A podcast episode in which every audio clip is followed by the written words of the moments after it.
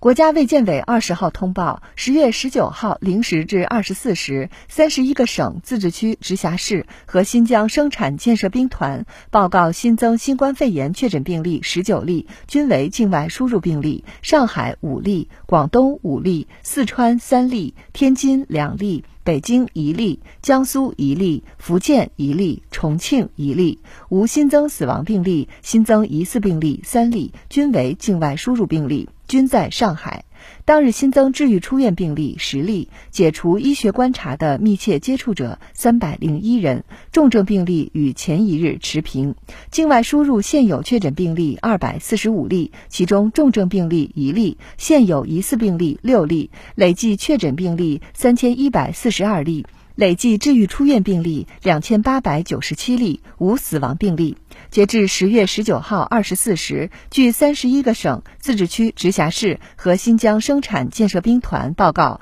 现有确诊病例二百五十八例，其中重症病例四例。累计治愈出院病例八万零八百一十二例，累计死亡病例四千六百三十四例，累计报告确诊病例八万五千七百零四例，现有疑似病例六例，累计追踪到密切接触者八十四万六千八百二十九人，尚在医学观察的密切接触者八千四百三十一人。三十一个省、自治区、直辖市和新疆生产建设兵团报告新增无症状感染者二十四例，均为境外输入。当日转为确诊病例两例，均为境外输入。当日解除医学观察二十例，均为境外输入。尚在医学观察无症状感染者四百零三例，境外输入四百零二例。累计收到港澳台地区通报确诊病例五千八百四十二例，其中香港特别行政区五千二百五十六例，出院四千九百八十二例，死亡一百零五例；